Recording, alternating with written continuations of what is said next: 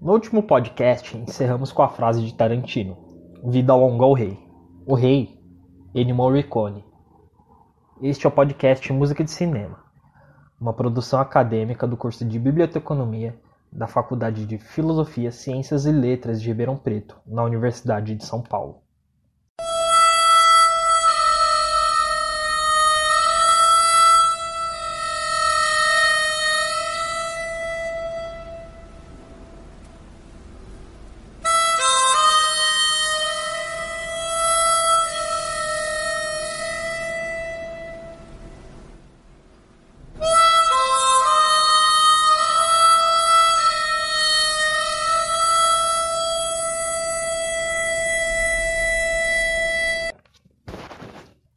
O melhor jeito de conhecer a genialidade de Ennio Morricone é assistindo um filme do Velho Oeste, um western spaghetti.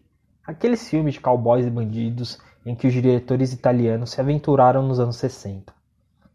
A síntese de música com qualidade e cinema pode ser conferida em Era uma vez no Oeste, do diretor Sergio Leone, de 1968. A importância da trilha sonora para o filme é tão grande que uma das principais personagens recebe o nome de Harmônica, que é interpretado por Charles Bronson. Durante todo o filme, a harmônica carrega consigo uma gaita. E é bom prestar atenção nisso, porque é um instrumento essencial para a obra. Antes, em The Good, The Bad and The Ugly, de 1966,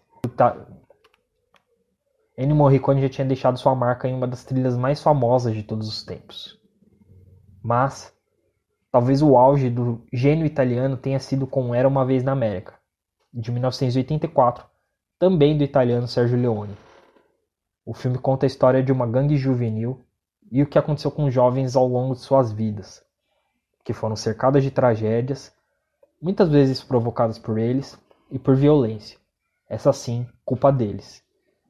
Mas Deborah Stame, o nome da canção que embala o filme, e também o Barato de Noodles, personagem de Robert De Niro, é certamente uma das maiores canções já feitas para o cinema.